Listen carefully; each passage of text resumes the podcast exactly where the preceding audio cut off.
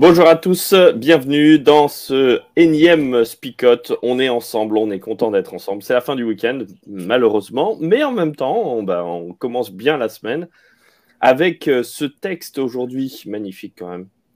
Messieurs, dames, nous sommes dans Jean 3.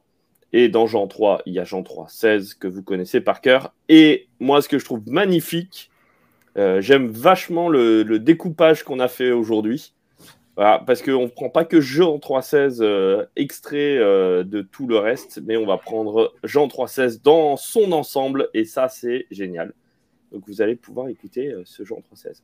J'ai oublié de vous dire bonjour, messieurs, mais j'étais tellement, tellement ému, tellement enthousiaste de revoir ce texte-là dans son ensemble que j'ai oublié ça. Mais je vous dis bonjour. Salut, ça va? Salut, salut. salut Flo, salut Cornel. Bon, t'as vu, t'es déjà dans le texte là, c'est bien, c'est bien. On commence ah, euh, au taquet. Allez, je vous mets le texte et puis on y va.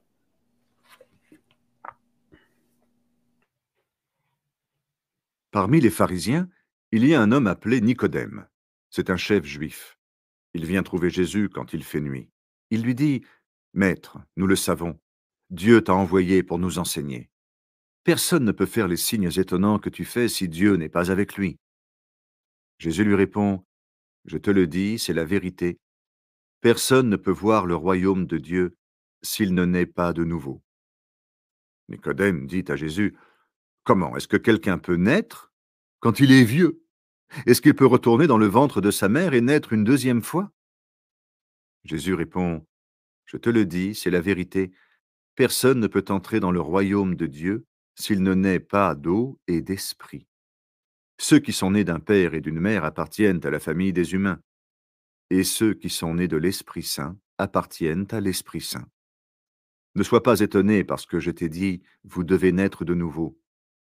Le vent souffle où il veut, et tu entends le bruit qu'il fait, mais tu ne sais pas d'où il vient, ni où il va. C'est la même chose pour tous ceux qui sont nés de l'Esprit Saint. Alors Nicodème demande à Jésus, Comment cela peut-il se faire? Jésus répond, Tu es un maître connu en Israël, et tu ne sais pas cela Je te le dis, c'est la vérité, nous parlons de ce que nous savons. Nous sommes témoins des choses que nous avons vues, mais vous n'acceptez pas notre témoignage. Quand je vous parle des choses de la terre, vous ne me croyez pas. Alors, quand je vous parlerai des choses du ciel, comment pourrez-vous me croire? Pourtant personne n'est monté au ciel sauf le Fils de l'homme qui est descendu du ciel. Dans le désert, Moïse a placé le serpent de bronze en haut d'un poteau, devant tous. De la même façon, le Fils de l'homme doit être placé en haut, devant tous. Ainsi, tous ceux qui croient en lui auront la vie avec Dieu pour toujours. Oui, Dieu a tellement aimé le monde qu'il a donné son Fils unique. Ainsi, tous ceux qui croient en lui ne se perdront pas loin de Dieu, mais ils vivront avec lui pour toujours. En effet, Dieu n'a pas envoyé son Fils dans le monde pour condamner le monde, mais il l'a envoyé pour qu'il sauve le monde. Celui qui croit au Fils n'est pas condamné, mais celui qui ne croit pas, celui-là est déjà condamné parce qu'il n'a pas cru au Fils unique de Dieu. Et voici comment on est condamné. La lumière est venue dans le monde, mais les gens ont préféré la nuit à la lumière parce qu'ils font le mal. Tous ceux qui font le mal détestent la lumière et ils ne vont pas vers la lumière. En effet, ils ont peur qu'on découvre leurs mauvaises actions. Mais ceux qui font la volonté de Dieu vont vers la lumière. Ainsi, on voit clairement ce qu'ils font. On voit qu'ils obéissent à Dieu. Et voilà le texte de ce matin. Vous l'avez reconnu, hein, ce Jean 3,16.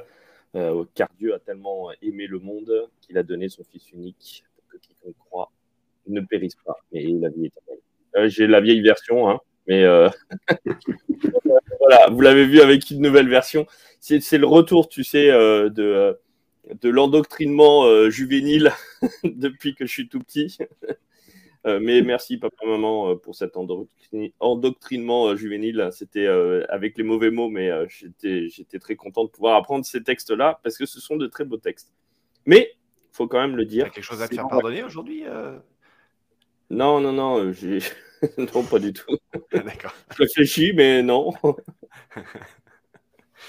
bon, euh, ouais, non. Euh, voilà, le contexte, c'est euh, Nicodème quand même. C'est dans Nicodème, dans cette histoire de Nicodème Et c'est ça que je trouve très intéressant en fait, c'est que, comme tu l'as très bien dit, souvent on utilise Jean 3,16 en mode, voilà, un beau verset qui, qui synthétise bien la venue de Jésus et ses par amour, etc. Mais c'est vrai qu'on le place très rarement dans le contexte de l'histoire de Nicodème. Euh, Nicodème, euh, vous le savez, hein, c'est ce, enfin vous, vous le savez, mais peut-être que ceux qui nous écoutent le savent peut-être pas. Euh, c'est ce dignitaire religieux qui vient voir Jésus discrètement. On le voit au début, donc dans les premiers versets de ce chapitre 3 de Jean. discrètement, il vient voir Jésus de nuit. Donc on, sous-entend derrière par là que ben, il y a une démarche qui n'est pas officielle, voire qui est gênante de la part d'un dignitaire d'aller voir ce Jésus. Euh, mais c'est vrai que voilà, ce Jean 3,16, je trouve que c'est très intéressant de le placer vraiment dans l'histoire de Nicodème et pas juste de le déconnecter, même si on peut le déconnecter et que c'est très joli, hein, comme tu dis Flo, euh, ça fait partie des petits versets qu'on nous apprenait quand on était petit euh, et que c'est bien d'apprendre. Mais c'est encore plus intéressant de le connecter à l'histoire de Nicodème, je trouve.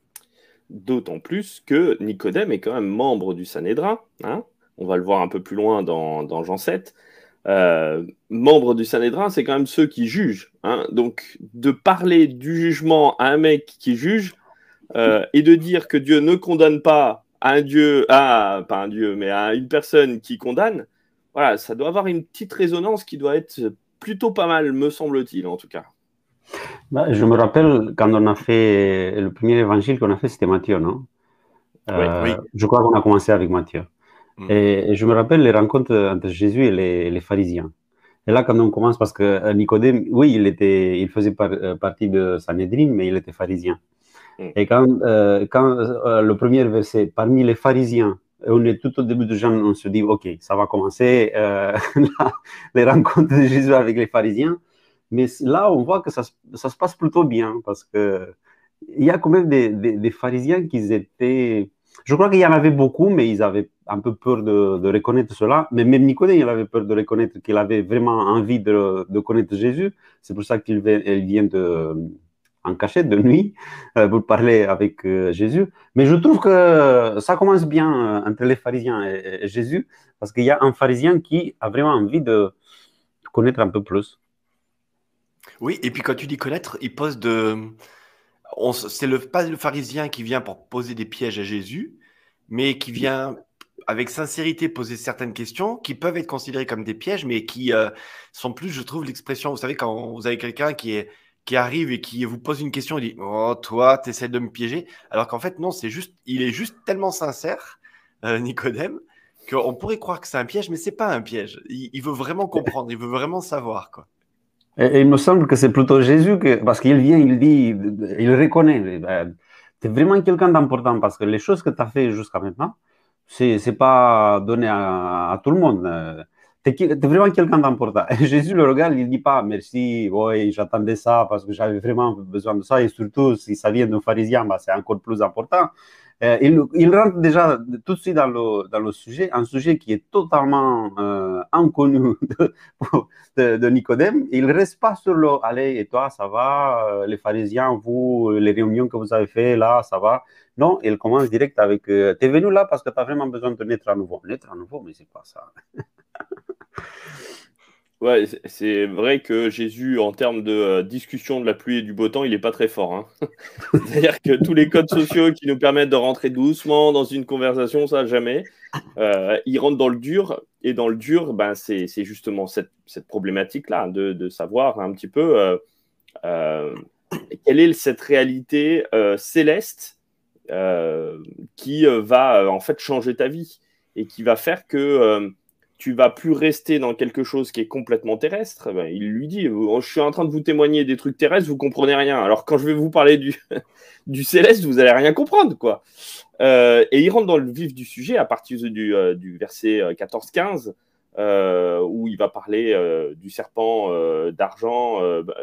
et puis après, ce Jean 3-16, où il va commencer à, à, à, rentrer aussi dans cette notion en fait du jugement. et comprenez bien, ça résonne de deux, manières vraiment super importantes, euh, ce texte-là. La première, c'est ce que j'ai dit tout à l'heure, c'est-à-dire ça résonne parce qu'on est en train de parler à un mec qui a l'habitude, par le Sanhédrin, qui est le tribunal euh, juif des affaires religieuses, qui a l'habitude de, juger et de condamner. Donc ça, ça résonne d'une première manière. Puis ça résonne d'une deuxième manière parce que Jean, c'est aussi celui qui a écrit l'Apocalypse. Euh, et donc, euh, toute la notion d'eschatologie, euh, elle, est à comprendre aussi avec un contexte de, jugement, etc. Donc, quand on dit, quand on parle dans Jean du jugement, c'est que Jean a bien compris ce que c'était le jugement avec l'Apocalypse de Jean. et il faut lire l'Apocalypse de Jean avec cette pensée du jugement dans l'Évangile de Jean. Je ne sais pas si j'ai été très clair, mais euh, je comprends. Après, pour moi, c'est encore plus étonnant. C'est vrai que nous, on s'arrête beaucoup sur le, sur le 3.16. En Roumanie, c'était la même chose. C'était, je crois, le premier verset qu'on apprenait euh, par cœur. On sait que c'est le, le verset d'or de la Bible. Je crois que c'est un peu partout euh, pareil, parce que c'est vrai, il parle du sacrifice de Jésus, le fait qu'il est venu pour nous sauver. Mais après, je trouve le verset suivant, le, oui, le 17, quand Jean, il dit, Dieu n'a pas envoyé son Fils pour condamner le monde. On parle de jugement, tu as bien évoqué, Flo. Hein. Il n'est pas venu pour juger le monde. Et c'est intéressant parce que c'est le même euh, personnage qui écrit un peu Apocalypse. Tu l'as dit déjà, il s'éclaire. J'avais juste envie de le répéter. Parce que nous, ce qu'on voit en Apocalypse, c'est, allez, oh, ça commence, on va juger le monde, on va le condamner parce que la bête, parce que je ne sais pas quoi, parce que je ne sais pas. Non, c'est une mission de sauvetage. Jésus, il est, venu, dans une mission de sauvetage hein, pour sauver le monde. Après, euh, si on commence par là, euh, peut-être que ça, ça, on peut avancer encore un peu, un peu plus ou un peu mieux dans le, dans le sujet que si on commence, euh, bon, allez, Dieu, Jésus, il est venu pour nous montrer que nous, on était perdus. Bah, c'est vrai, on était perdus, mais on continue peut-être encore plus. Moi, ce que je trouve magnifique dans ce passage-là, c'est aussi ce lien qui est fait avec l'histoire de, Moïse, du serpent, euh, mm. qui renvoie à cet épisode assez, assez particulier quand même, voilà, où le peuple d'Israël vit un moment de grande difficulté, euh, où ils sont piqués par des serpents, et le salut se trouve dans un serpent qui est cloué sur un, enfin qui est cloué, pardon, qui est attaché sur un bout de bois, et euh, il n'y a pas de salut si vous ne regardez pas à ce bout de bois et à ce serpent qui, sont, qui est là et euh, qui est devenu l'emblème des pharmacies hein, euh, par la suite. Mais du coup, euh, ce que je trouve vraiment interpellant, c'est que en l'espace de comment Jean très rapidement arrive à faire le lien et à présenter tout, enfin tout le plan du salut. C'est Jésus qui meurt par amour, comme ça avait été déjà présenté par Moïse, d'accepter simplement qu'il vienne sauver le monde enfin, vous voyez, y a, je trouve qu'il y a tous les ingrédients dans, dans, ce chapitre de Jean 3, enfin, particulièrement juste dans cet épisode de Nicodème. C'est extraordinaire, donc c'est hyper théologique. Et Nicodème qui pose euh, la question de mais comment est-ce qu'on peut naître euh, d'eau et d'esprit?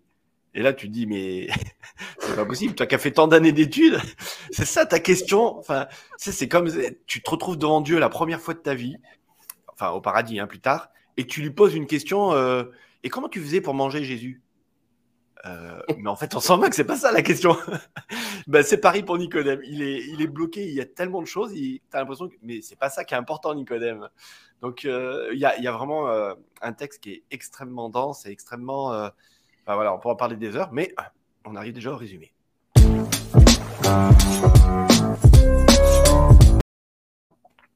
Alors, moi, ce que je retiens pour le résumé. Vas-y, Flo. Non, je disais simplement en vrai, en études bibliques, on passe au moins deux heures sur ce texte-là. Donc, euh, en une demi-heure, on n'aura rien dit. À trois, en plus, on n'aura rien dit de tout ce qu'on veut dire. Mais, euh, mais simplement, c'était juste pour le rappeler, pour dire notre frustration. Voilà, c'est tout. Vas-y. en fait, on aurait dû faire une, une semaine spéciale Nicodème. Ouais, c'est ça. Oui. Moi, ce que je retiens en résumé de ce, texte, c'est ce qui nous, enfin, pour moi, qui ouvre la voie derrière le côté très concret on a un, gars qui est un, qui est un intellectuel, qui est un chef, qui est un dignitaire religieux, qui euh, est prêt à se convertir, voire même qui est déjà converti intellectuellement. Il a vu les signes que Jésus a produits, c'est extraordinaire, c'est le Messie. C'est une foi intellectuelle. Et Jésus veut le faire basculer dans une foi euh, pas émotionnelle, mais euh, relationnelle. Et c'est là où le sens de ce verset de, Jean 3,16, hein, tout d'un coup, il nous parle de l'amour. Mais je veux dire, face à un intellectuel qui est dans une démarche très, très scientifique, très analytique, quelque part des faits, voilà, il a guéri telle personne, il a fait ceci, il a fait cela, lui dire, mais en fait, c'est relationnel, c'est de l'amour qui compte. Je pense que le Nicodème, il est, il est déstabilisé, quoi. C'est non, non, non, non, mais ma foi, elle est raisonnée, elle est, elle est réfléchie. Et là, tu me parles d'amour. Je pense que le gars, il est, il est juste débordé par ça. Après, après je crois qu'il y, y, a une autre chose. Euh, et là, je doute parce que je crois que je vais juste glisser vers la. et maintenant, l'application. Désolé, j'ai perdu un peu les habitudes de la semaine dernière. Mais on est content de te revoir, Cornel. Et, ouais, carrément.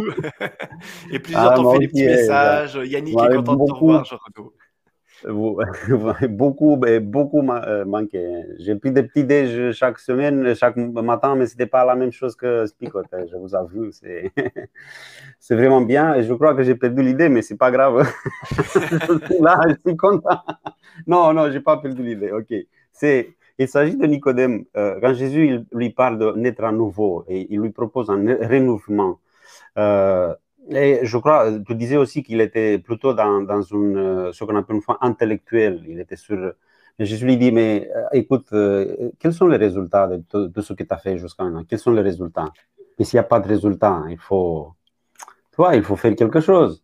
Et là, quand lui propose, bah, Nicodème se dit, c'est pour ça que je suis là. Je suis venu de nuit, ok, c'est pour ça que je suis là. Jésus lui dit, bah, il faut naître à nouveau.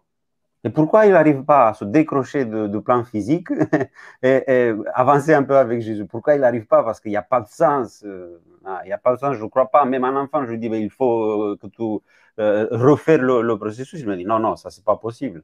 Mais il n'arrive pas parce que, voilà, parfois, nous sommes vraiment bloqués dans la réalité qu'on a autour de nous et on n'arrive pas à avancer. Moi, pour moi, juste en résumé, je, je sais que c'est l'heure, donc il faut que j'aille très très vite. c'est euh, le changement, en tout cas, de paradigme pour la notion de condamnation euh, et de jugement.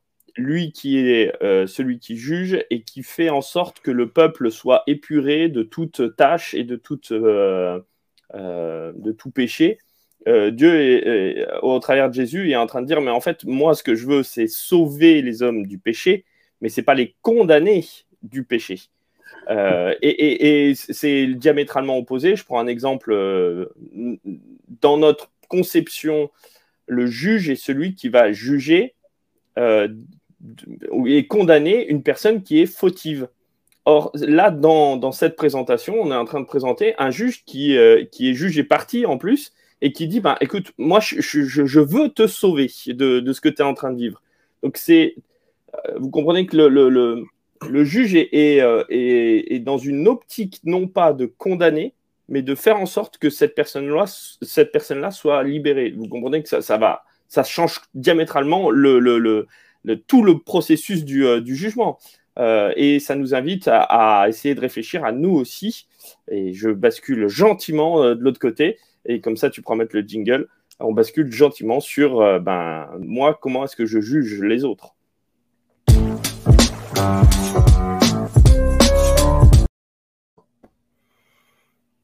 Alors, je te pose la question. Et comment les autres? Bah, Là, moi, ça me semble juste euh, évident, mais euh, parce que je l'ai lu, re-relu et re-relu, mais euh, en fait, ça nous montre de la part de Dieu une, une volonté de salut plutôt qu'une volonté euh, de condamnation. Et bien trop souvent, on est dans une espèce d'épuration euh, de nos églises. Tu commencé à le dire. Vent. tu avais commencé à le dire. Vengeance, même Parfois même vengeance, oui. J'avais pas, j'avais pas pensé à celui-là, mais euh, tu l'as vu venir. mais oui, d'une forme de vengeance, de, de, condamnation, qui en fait est une épuration. Et vous savez à quel point est-ce que les épurations ont posé problème dans l'histoire de l'humanité. Et il n'est pas question d'épuration de l'Église, il est question euh, de, salut des gens et pas de l'Église. Donc Dieu est en train de défendre des gens, euh, en train d'essayer de les sauver plutôt que d'essayer d'avoir une Église sainte, pure et euh, sans tache ni ride. Alors là, je reprends l'Apocalypse, mais on, on va, il y a plein plein de liens à faire dans, dans tout ça. Donc voilà, mais on n'aura pas le temps aujourd'hui. Et après, après on, voit euh, dans la euh, manière dont il traite euh, Nicodème, c'est un pharisien. Je reviens sur l'idée. il aurait pu profiter de Jésus pour juger un peu les, pharisiens et exprimer son désaccord avec tout ce qu'il mm. faisait, parce qu'après on le voit. Mais il ne le fait pas, Jésus, parce qu'il n'est pas dans la condamnation. Mais il va aider quand même Nicodème à travers la réflexion personnelle d'arriver peut-être à la même conclusion. il n'y a pas besoin de, condamnation parce que Jésus, il utilise, euh, et là, il, utilise, il a utilisé beaucoup plus euh, ça. Après, il utilise plusieurs méthodes, mais c'est une méthode de, choquer un peu, de, de, faire des phrases qui choquent, qui, qui, qui, qui t'amènent à la réflexion. Et à la, à la, à la fin, tu te dis, mais oui, c'est vrai. J'ai vraiment besoin d'un renouvellement. Je ne sais pas comment le faire. Ah, voilà, c'est là où Jésus retrouve encore Nicodème. Si tu veux faire quelque chose, allez, on le fait ensemble. Je te, donne quelques leçons de l'Ancien Testament aussi. Tu veux le, serpent, tout ça. OK, bon. Et là, à partir de là, on va construire. Il n'y a pas de condamnation, mais il y a quand même, Jésus, il met devant Nicodème la situation dont il se trouve, mais il l'aide euh, à intégrer cela et à découvrir pour lui-même la situation. Mm, mm. Parce que si je dis à mon fils, ouais, t'es comme ça, t'es bête, je sais pas, je sais pas, je sais pas, j'utilise tous les mots, je suis dans la condamnation. Mais si je l'aide à, découvrir sa situation et après on construit quelque chose ensemble, mais c'est vrai après que c'est plus compliqué, c'est plus long, c'est plus, c'est plus facile de condamner. Ouais, c'est énervant parce que ça, après, ça demande d'accompagner les gens. Et en ah fait, c'est ça qui est plus long. C'est pas très. Enfin, je veux dire, c'est pas agréable, mais en même temps, on se dit bon bah on s'est débarrassé, on lui a dit toutes euh, toutes ces, bêtises dans sa vie, et puis bon bah, voilà, c'est fait, voilà. Après, on n'a plus besoin d'accompagner. Et c'est ça, peut-être toute la lumière qui est proposée dans ce texte-là, qui est la lumière qui accompagne et qui euh, qui permet justement d'être transformé, de prendre conscience, certes, c'est bien et c'est top, mais c'est pas l'essentiel. Euh, c'est le point de départ et tout le reste, ben, c'est l'accompagnement. Et c'est ça que je trouve le plus beau, en fait, euh, dans, dans, la vie avec Christ. C'est de dire que ben, Dieu m'accompagne au jour le jour euh, dans mes prises de conscience et qu'il qui m'invite à, me transformer et à me sauver, en fait, de toutes ces situations qui me font mal, qui, qui sont euh, douloureuses, qui sont problématiques dans ma vie, qui sont. voilà. Et puis de me libérer de tout ça, quoi. Alors, moi, je reviens sur une remarque de Roland qui, euh, pour moi, ce que j'ai partagé tout à l'heure aussi.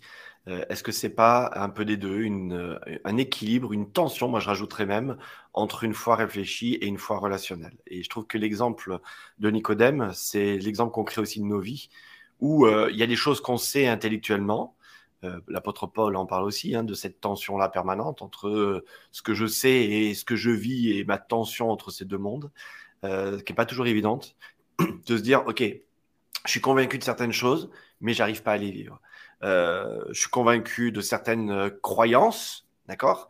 Euh, Mais attention que ces croyances-là ne deviennent pas des, des prétextes à ne pas être témoin d'amour, ou qu'elles fassent diminuer l'amour, ou qu'elles mmh. m'empêchent de témoigner l'amour. Et, et, je trouve, comme tu le disais, c'est tellement plus facile, je crois que c'est Flo que tu le disais, hein, c'est tellement tous les deux. Ouais, bon, alors c'est tous les deux. Euh, c'est tellement plus facile de se réfugier derrière la loi euh, et derrière l'application des règles et d'épurer, c'était la notion d'épuration que, que tu disais d'église quelque part, euh, que de se dire, bah, c'est pas la situation idéale, mais on accueille et on témoigne de l'amour. Et voilà, je crois que c'est le défi de ce qui va se passer aussi avec Nicodème, entre Jésus et Nicodème. c'est pas la situation idéale, ce que vient de faire Nicodème, mais c'est déjà un premier pas. Et, et j'aime beaucoup juste dans la fin de ce texte-là, parce qu'on a, on a notre petit jeu quand même ce matin, je ne voudrais pas l'oublier. Euh, la fin du texte qui est beau, qui n'est pas de dire que tu es dans la lumière ou que tu es dans l'obscurité. Vous savez, au début de Jean, on a parlé de la lumière et de l'obscurité. Et il dit euh, d'aller vers la lumière ou d'aller vers l'obscurité. Et je trouve très beau cette subtilité que Jean utilise. C'est, c'est pas la question de savoir si tu es dans la lumière ou pas. La question, c'est de savoir est-ce que tu vas vers la lumière ou est-ce que tu vas vers l'obscurité? Et tu peux être très loin au fond du trou, mais à partir du moment où tu diriges vers cette lumière, ben, tu es dans le bon sens. Et comme tu peux être dans la lumière, mais te diriger vers l'obscurité aussi, alors là, tu es dans le mauvais sens. Voilà, cette notion de d'aller vers, moi, c'est ça qui me parle. C'est pas juste d'être dans la lumière ou dans l'obscurité, c'est d'aller vers la lumière ou d'aller vers l'obscurité que je trouve hyper importante ici. Des, vraies paroles choc. Pas vers la lumière. non, mais là, on n'a pas le temps des paroles choc. D'abord, il y a notre petit jeu. as fait 5 ou 6, je crois, là, d'affilée. ok, alors, c'est le jeu du matin, du lundi matin, et on voudrait quand même vous poser, euh, vous donner la possibilité. Donc, il va falloir être super rapide ce matin, vous qui nous écoutez, parce qu'on s'est laissé aller. Donc, on n'a plus beaucoup de temps. Donc, vous devez participer au jeu pour gagner un petit cadeau, comme d'habitude. Hein et, en la parole choc. Et en même temps, préparez votre parole choc parce que tout va arriver en même temps. Alors, la question du jour, c'est la suivante. De quel alliage était fait le serpent élevé dans le désert par Moïse? Alors, n'allez pas chercher dans l'Ancien Testament, c'est dans le texte d'aujourd'hui. Donc, dans le texte d'aujourd'hui, on parle d'un alliage. Donc, un alliage, c'est un mélange de plusieurs métaux. Hein, c'est pour vous aider. Donc, comme d'habitude, vous savez, vous écrivez le plus rapidement possible dans le chat. Et, euh, ben, le premier qui a bien répondu, eh bien, c'est lui qui gagne le cadeau du jour. Et en attendant, vous préparez aussi vos paroles choc. Donc il y a tout en même temps.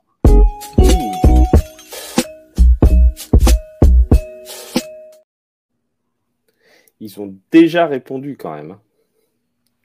Ils étaient pressés en fait de pouvoir faire la, parole choc. Bravo Yannick et Gérard qui ont dégainé. En...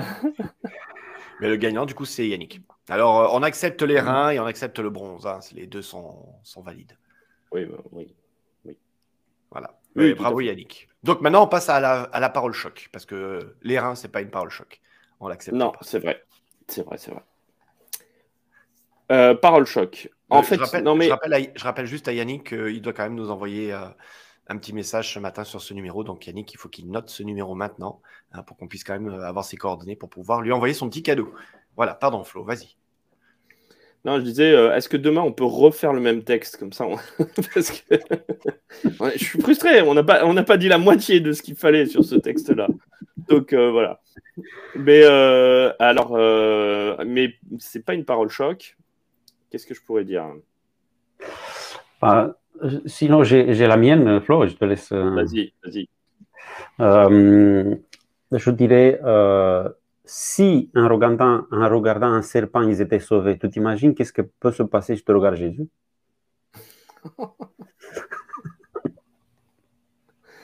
C'est excellent. J'avais jamais vu ça, mais je trouve excellent. Ouais.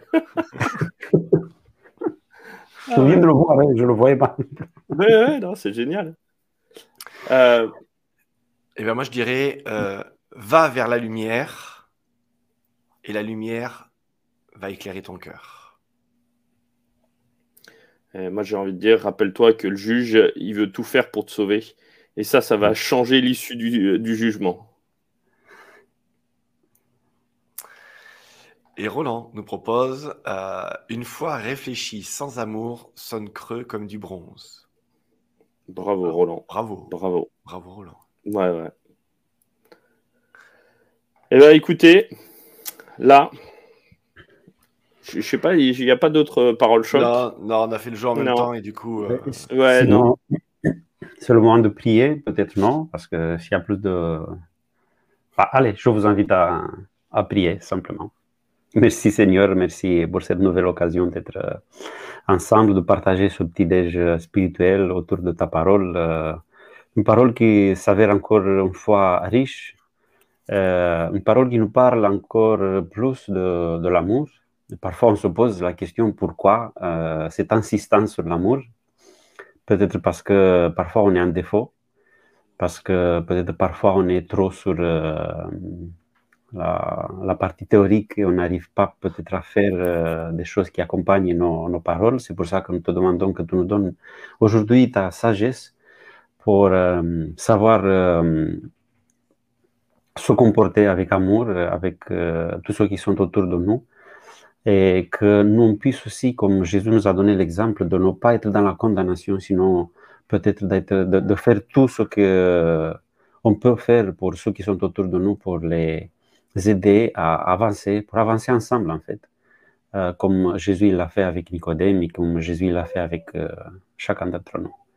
Te demande que tu sois avec euh, chacun d'entre nous aujourd'hui, que tu nous donnes cette force dont on a besoin pour avancer et pour se préparer aussi pour cette vie qui nous reste ici sur la terre et pour se préparer aussi pour la rencontre avec toi. C'est au nom de Jésus que nous t'avons prié. Amen.